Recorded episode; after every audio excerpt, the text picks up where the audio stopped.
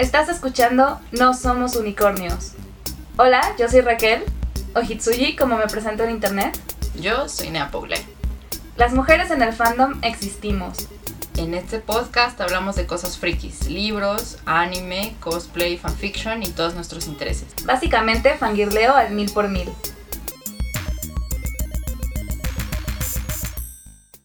Hola, eh, bienvenidos a un nuevo episodio de No Somos Unicornios. el día de hoy vamos a seguir con la temática de octubre, que es el recomendar autoras de narrativa gráfica. En el video anterior, en el podcast anterior, en el podcast anterior, perdón, la costumbre. En el podcast, en el episodio, en el capítulo anterior eh, Nea explicó que en octubre eh, se festeja el Día de la Escritora, el lunes más cercano al 15 de octubre, y por eso es que estamos recomendando mm. autoras. En el episodio pasado recomendamos mangas y manhwa, y en este episodio vamos a recomendar eh, cómic y novela gráfica. Mm. Que es lo mismo, pero pero, luego se, se, se, se, insisten en diferenciarlo. Bueno, en realidad puede ser diferente, pero algo que llama mucho la atención es que novela gráfica nació porque cómo, cómo iban a ser iguales a los cómics. Sí, o sea, sí, exacto. En realidad eh, hay, hay gente que te va a hacer como el montón de explicación de que novela gráfica es un solo volumen, un solo tomo y que tiene no se publicó por grapas. ajá, y que no se publicó por grapas y que tiene como mayor contenido literario. madres así, que no. Pero luego tienes el problema de Watchmen, que es como, ah, es que es la mejor novela gráfica de la historia eh, se publicó por grapas, amigo, tu definición no funciona. Exacto. Incluso Neil Gaiman, que es un autor al que yo adoro y que, este, que ha escrito eh, pues historias tanto de, novela como también como cómic. Eh, Sandman, que de hecho ah, se va a hacer la adaptación en Netflix. ¡Yay! Él, él mismo dice, son la misma cosa. Son la misma cosa, si tú le quieres decir de una manera u otra, da igual. Entonces, aquí vamos a, seguir esta, esta maravillosa explicación. Son la misma cosa.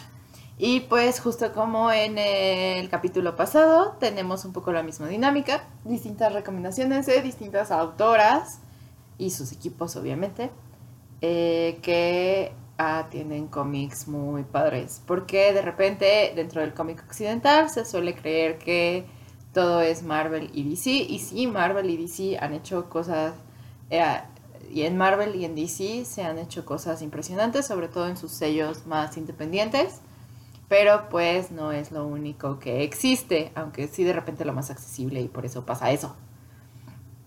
Entonces, pues, ¿quieres empezar tú ahora?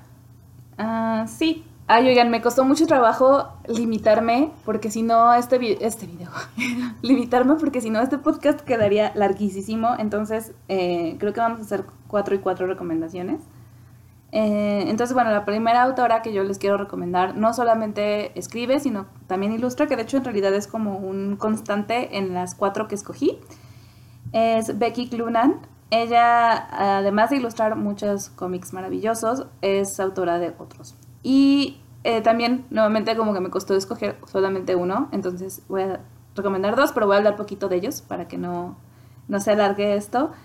Eh, algo también que debo decir es que todas las historias que escogí para recomendar tienen un elemento medio spooky, eh, tenebroso, porque pues al fin y al cabo también estamos en octubre y también es Halloween y es mi temporada favorita, entonces sí, ese es el tema.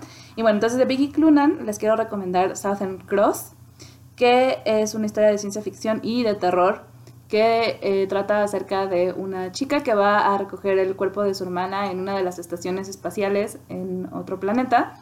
Ella trabajaba ahí como, me parece como científica, era como, eh, hacía como análisis de cosas y fallece en circunstancias muy extrañas.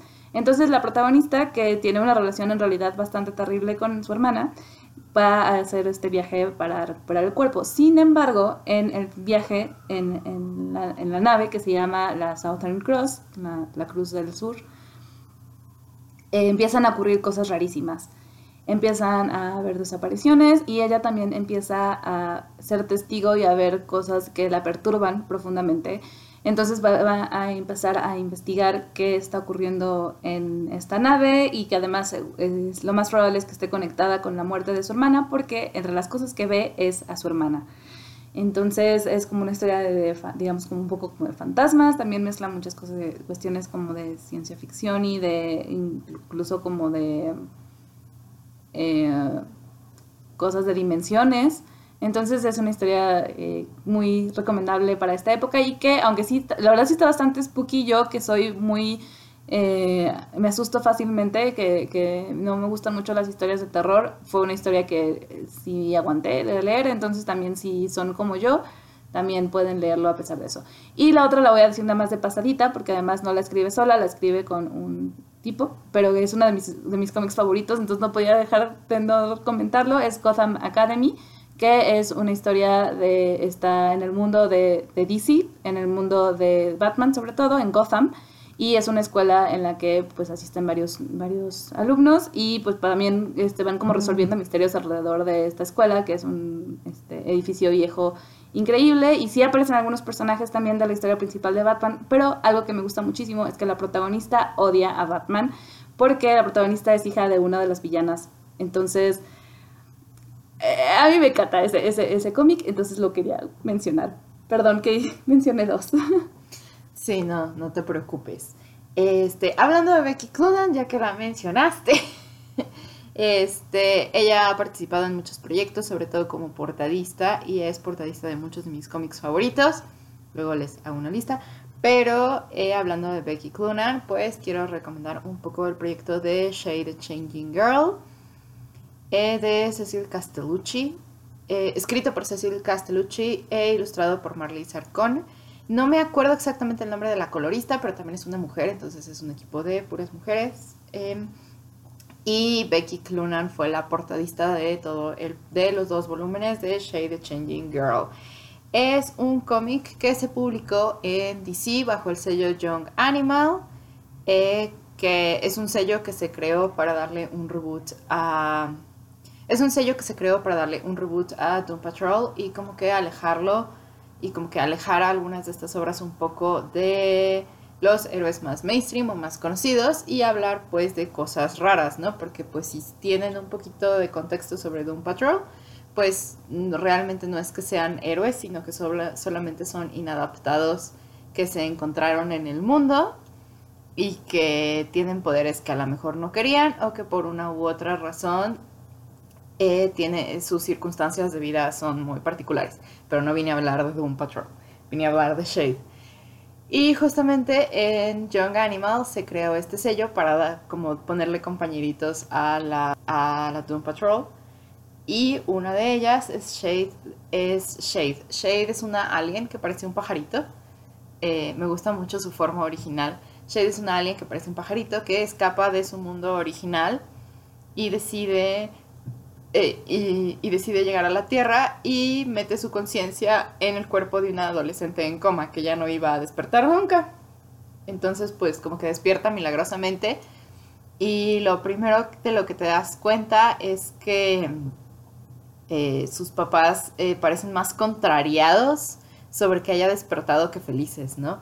Y sus amigos también están como que muy contrariados y y todo parece indicar que esta, eh, que esta chava, la vida de esta chava que ahora vive como una pequeña cosita en la, eh, como una pequeña como cosita en la conciencia de Shade, pues no era muy amable ni, ni buena persona en general. Entonces Shade se da a la tarea como de investigar qué había pasado o qué estaba pasando con ella.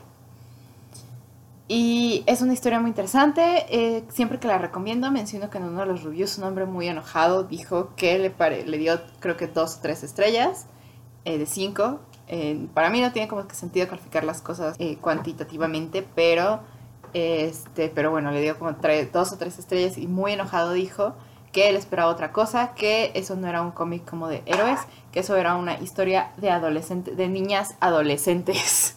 Y se me hizo como que muy eh, se me hizo que mm, no había entendido mucho del punto, porque justo sí es una historia sobre chicas adolescentes, pero también es ciencia ficción y también aborda un poco sobre lo extraña que es la época de la adolescencia y cómo se parece tanto a ser un alien.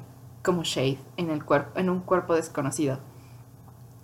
Eh, y justo a veces y justo a veces se nos olvida que las historias no tienen que ser estos dramas épicos de batallas eh, para salvar el mundo, sino que a veces pueden ser solo historias eh, de derrotar al bully de turno. Entonces, pues es muy interesante. Además, es muy obvio que todo el equipo que trabajó eh, bueno, que casi todo el equipo que trabajó tras Shade The Changing Girl está conformado por mujeres. Cecil Castellucci hace un excelente trabajo de guion y el arte de Marley Sarcón está muy padre, además de que las portadas de Becky Clunan están muy chidas, o sea, véanlas, de verdad, están muy chidas. Es una ilustradora maravillosa. Es una ilustradora maravillosa. Y pues eh, tiene dos volúmenes y luego tiene una secuela que se llama Shade the Changing Woman, que va después de un evento como que conjunto de todos los comicitos de, de Young Animal, pero pues que igual se puede leer sin, sin saber nada de nada.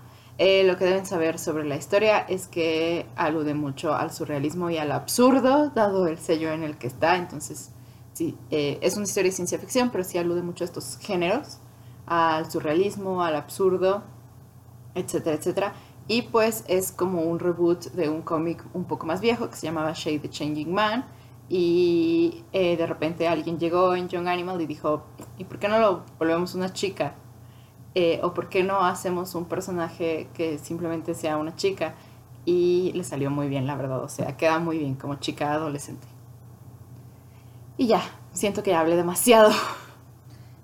Yo por mí te escuchaba otras tres horas, la neta. Eh, bueno, yo, mi siguiente recomendación es, yo creo que una de mis personas favoritas en el mundo del, cómic, en la industria del cómic, eh, es Kate Leth. Es una em, escritora y también es artista canadiense que yo descubrí en Tumblr hace muchos años porque tenía un cómic eh, que se llamaba Kate or Die que ella hacía eh, acerca de sus historias y anécdotas trabajando en una tienda de cómics. Y después también ella, en alianza con muchas, muchas otras mujeres en la industria del cómic, creó a las Valquirias. Eh, a las Valquirias, que pues era justo como todo un grupo de gente que trabajaba alrededor, no, no de gente, un grupo de mujeres que trabajaban alrededor del cómic a nivel mundial.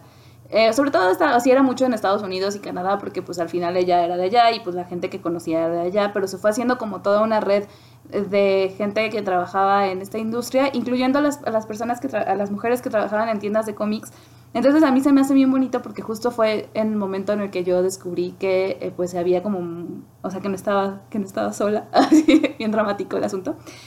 Eh, y yo, yo la admiro muchísimo también tuvo un podcast eh, que se llamaba, eh, creo que también se llamaba así, Kate or Die, en el que justo hablaba de cómics e entrevistaba a mucha gente que trabajaba en los cómics, entrevistó por, pues, a artistas, a escritores, a, a, gente que, que, ya estaba más como adentro de la industria porque justo empezó ella a conseguir trabajo ya en editoriales y en, cuestiones como ya más comerciales, ya no solamente en su blog que dejó, aunque ahorita también tiene un cómic que hace sobre como de su vida diaria con su pareja y así, es, es muy divertida en, en, toda su, su, forma de escribir. Y entre las cosas que eh, no ilustró, pero sí escribió, está Spells on Wheels, que es la historia de tres brujas que tienen que hacer un, road trip para recuperar algo que a una de ellas le robaron, un collar muy muy poderoso que además de que no saben quién fue el que se lo robó, pues si cae en malas manos este poder es peligroso, entonces bueno, emprenden, este, este road trip, este viaje en carro, estas tres amigas que son brujas y además también este cómic está ilustrado por Megan Levens y la colorista es Marisa Lois, entonces al igual que, que Shade de Changing Girl, esta es un equipo completamente de, mujeres. Y pues además de que tiene pues justo esta temática ideal para la época, es también una historia pues de amistad muy muy bella y con elementos pues de magia muy geniales. Elegí a una autora inglesa, autora e ilustradora inglesa que se llama este Una, bueno, siempre firma como Una. Y, usa, y en español algo muy padre es que a una de sus obras cumbre uh, hicieron un juego de palabras con su nombre porque a su novela gráfica cómic que se llama Becoming on Becoming, este, le, le la tradujeron como una entre muchas. Y la verdad es que fue un muy buen título. Eh, una entre muchas entra en la categoría un poco de la narrativa gráfica usada para hacer periodismo.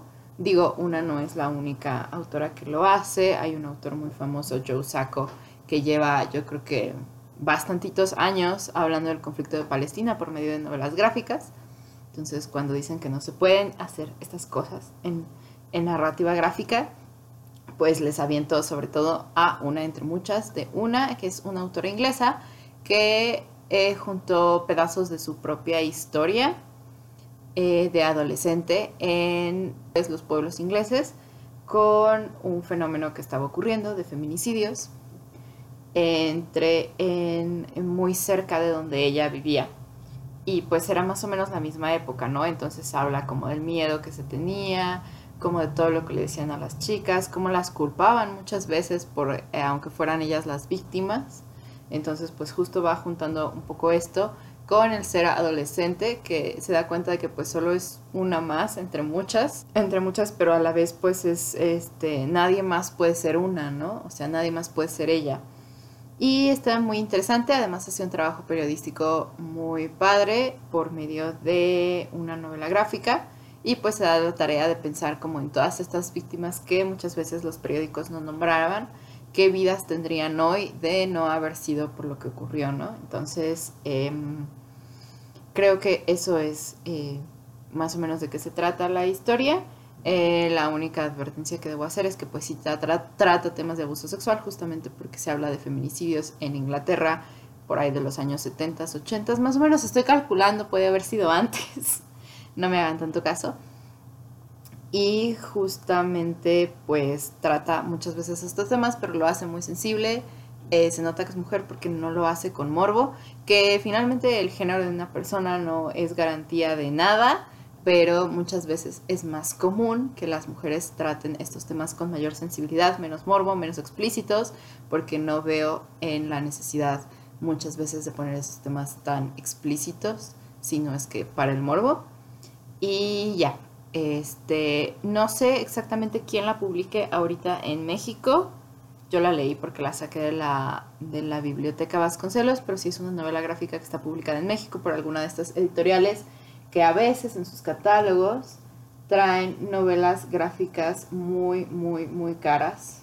Ah, no, es, ya me acordé porque sí es más complicado conseguirla en México. Sí se puede, pero uno depende un poco de los distribuidores porque la publica Astiberri Ediciones, que es una editorial española que no distribuye tanto en México y es muy cara, obviamente, porque pues los precios en euros no son baratos, pero siempre pueden conseguirla ah, en bibliotecas, que esperemos que abran pronto por la pandemia, pero siempre pueden conseguirla en bibliotecas. Yo nunca tuve problema como para sacar su ejemplar varias veces. Eh, bueno, yo voy a recomendar eh, a Emil Ferris, ella la descubrí el año pasado, creo que sí fue el año pasado, sí, el año pasado. Eh, Emil Ferris igual es una escritora e ilustradora estadounidense y su cómic, lo que más me gusta son los monstruos. Los, eh, bueno, eh, su cómic, lo que más me gusta son los monstruos, es una, una joya, sí, una, una, no es decir joya, es como que quedarse corto.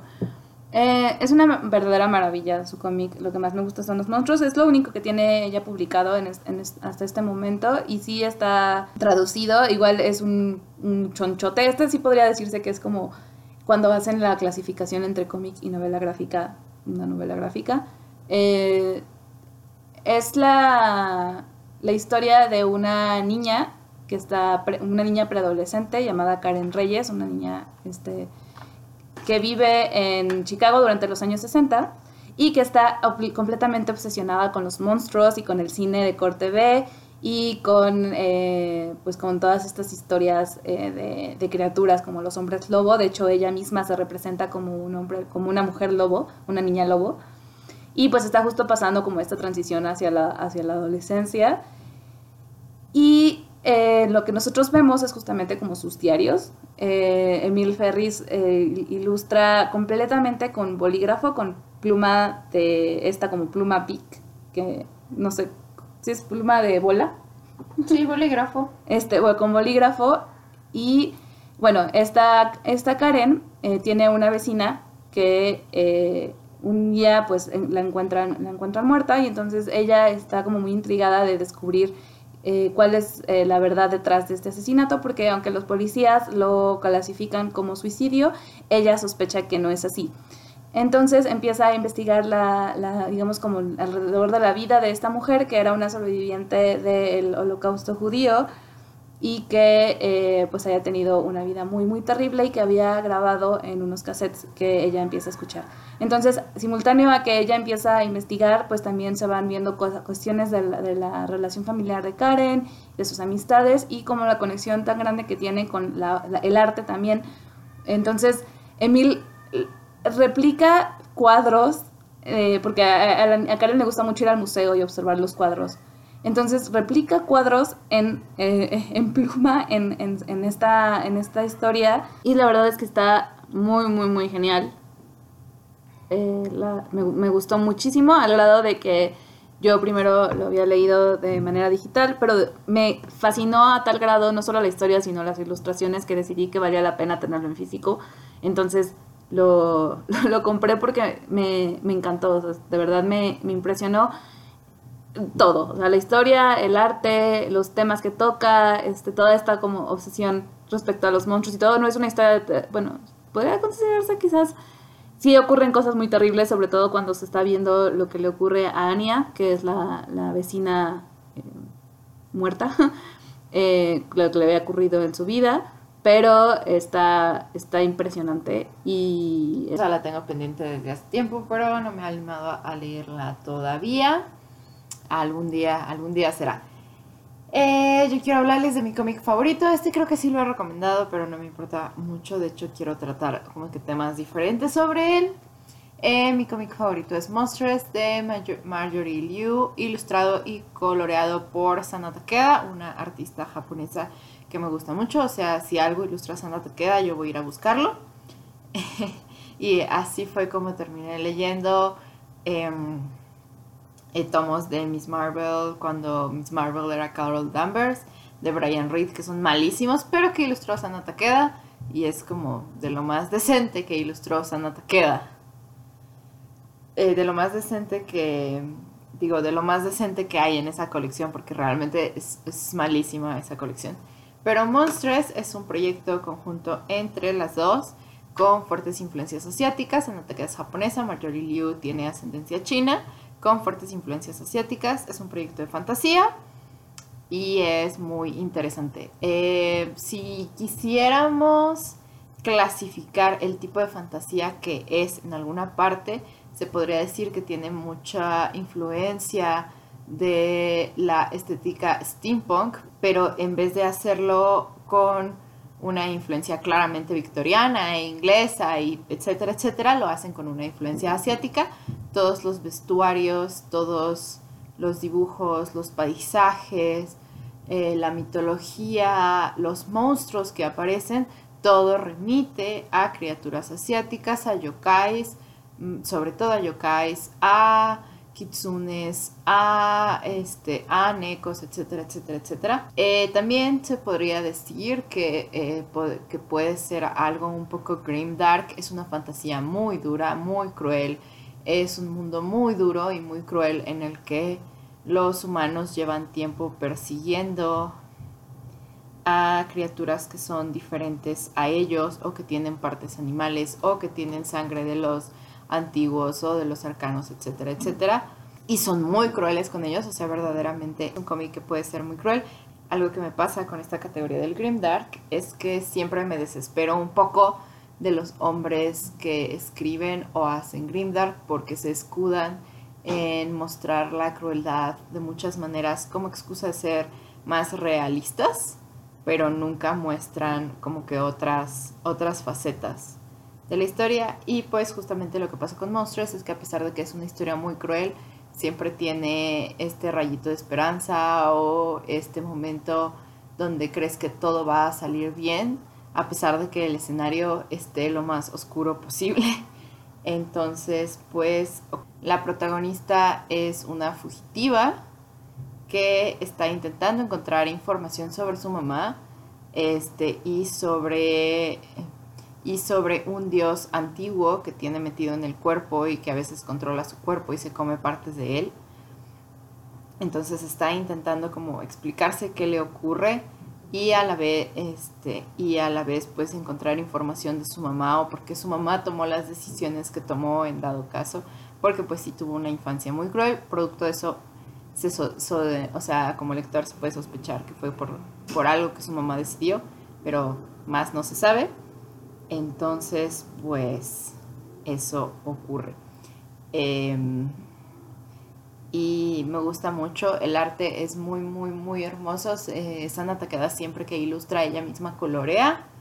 Entonces tiene un estilo muy, muy característico. No es como cuando de repente ves a un ilustrador y dices, oh, me gusta su arte, pero ves cómo lo trabajan distintos coloristas y pues eso hace que tenga un, como que, eh, feeling muy diferente. Muy bueno, casi siempre, pero muy diferente. Y pues Sana Takeda sí, es como dice, no, yo ilustro y coloreo interesante. Marjorie Liu eh, hace el guion de la historia, lo hace muy, muy, chido, muy interesante, te meten de lleno en su mundo y además como que se toman el momento de poner páginas extras para, para explicar eh, para explicar como historia antigua por medio del profesor Tam Tam, que es un gatito gordito con muchas colas que le está enseñando a sus alumnos cosas sobre, ese, cosas sobre el mundo, a sus alumnos gatitos, cosas sobre el mundo y pues así vas viendo como que eh, historia antigua de lo que aconteció o cosas que a veces mencionan los personajes y que para ellos son muy naturales,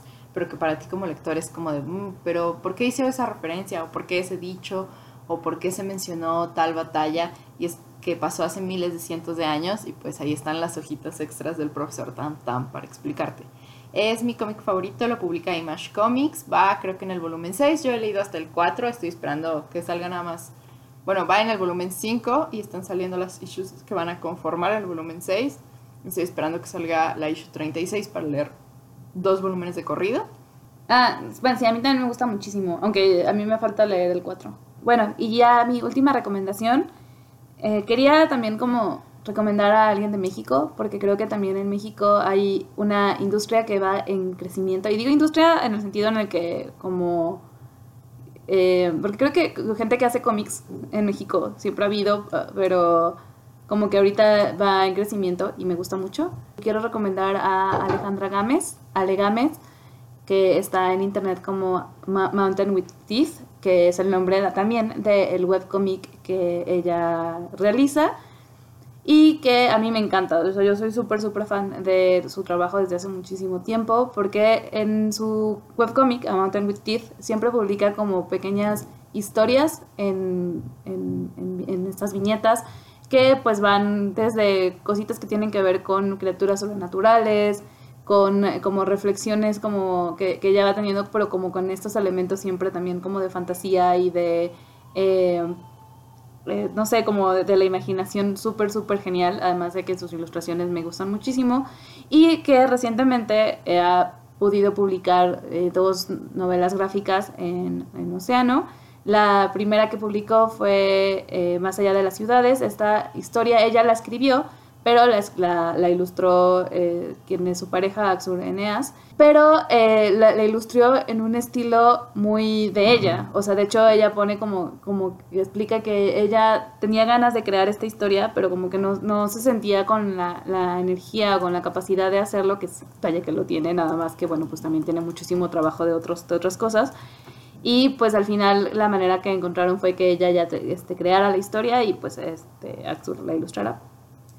Pero además, eh, recientemente, y es así, fue hace apenas un, como un par de meses, eh, se publicó Historias del Mar, que está completamente ilustrado por ella y también escrito por ella, y que como su nombre lo dice, son historias que, que ocurren en los mares y que pues obviamente eh, incluyen criaturas como las sirenas o seres avisales de los mares. Esta no la he leído aún, eh, tengo muchas, muchas, muchas ganas de hacerlo porque pues me gusta mucho el sentido del humor que tiene, eh, sobre todo como que tiene un humor que siento que se parece mucho al mío A mí me, me gusta mucho y eh, sí, sus ilustraciones son una cosa bellísima. Entonces quería recomendar a Ale Gámez. Me gusta mucho cómo dibuja y me encanta la historia de Lucía, sobre todo que publica en tiritas Ajá. En, en su página. La amo. Sí, porque justo, o sea, de A Mountain, eh, A Mountain with Teeth, lo que hace es que pues, son varias historias y en general suelen estar como inconexas, pero además de que están como, digamos, como en un mismo universo, eh, tiene historias de varios personajes que sí...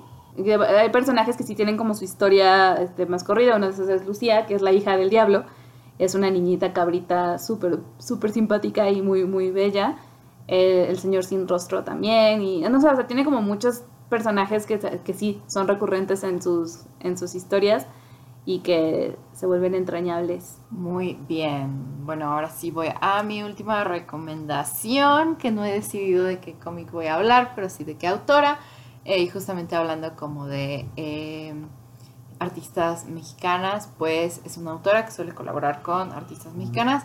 Eh, se trata de Magdalene Visaggio, que publica sobre todo en Boom Comics, pero también tiene por ahí otras obras. Por ejemplo, en DC publicó Eternity Girl en el sello de Young Animal, que es un cómic muy raro, de un solo volumen. Y se trata de Magdalene Visaggio, que escribe sobre todo ciencia ficción y aventuras. eh, y aventuras con personajes que suelen ser muy caóticos. Creo que ya les hemos hablado aquí de Kim and Kim. De Quantum Teen Argo. de Quantum Teen Sarko, que es mi favorito. Eh, ese, bueno, Kim and Kim lo ilustra Claudia Aguirre y lo colorea, no, lo ilustra Eva Cabrera y lo colorea Claudia Aguirre, que son dos artistas mexicanas.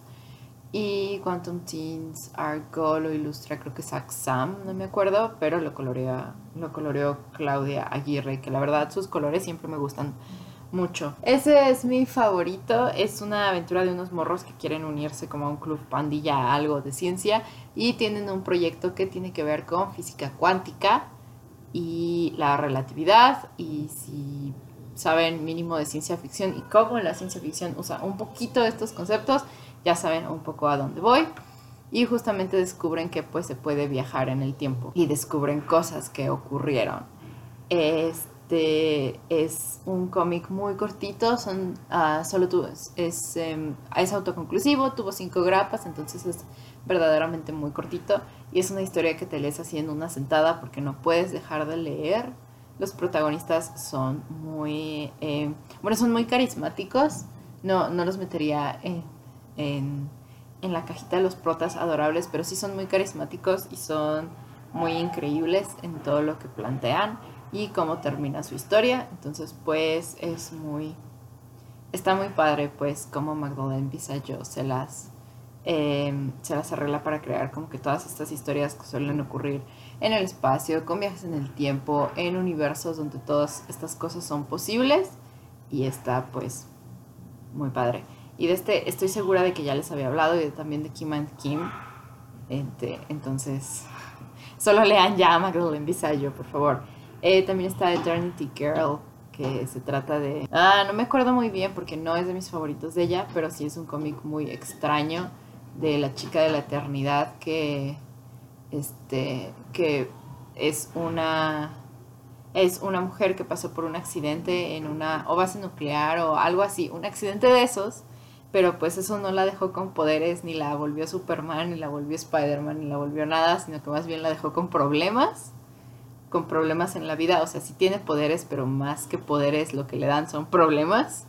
Entonces, pues está, está interesante si quieren revisarlo. No es mi cómic favorito de ella, pero sí está interesante y chido.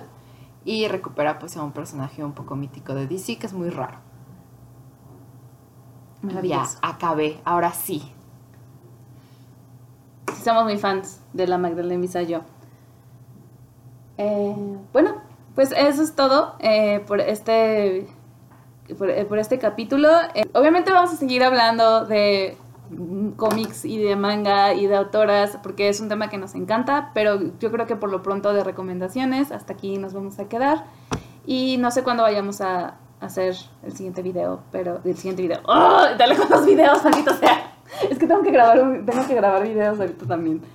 Este y bueno, no sé cuándo vayamos a volver a grabar. A grabar podcast, pero pues estaremos ya ya allá aparecerá el nuevo capítulo eh, con nuevos temas. Siempre, siempre agregamos temas a nuestra listita de cosas que queremos hablar. Igual si quieren que abordemos algo en particular, algo en especial, algún tema freak que no hayamos tocado y del que pueda, pueda ser posible que sepamos algo, pues no duden en ponérnoslo en los comentarios y pues ya saben que nuestras recomendaciones, pues, o sea, ocho recomendaciones son muy poquitas para todas las mujeres que hacen este cómic y, eh, y narrativa gráfica en este mundo, entonces pues solo se- sepan que seguiremos eh, hablando mucho de ellas en distintos eh, capítulos del podcast.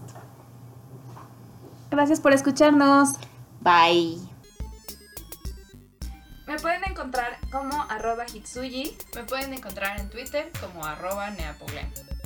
También pueden seguir a nuestro podcast en Twitter. El arroba es NotUnicornsPod. donde podrán comentarnos sobre él, sugerir temas y aventarnos jitomates virtuales. ¡Hasta la próxima!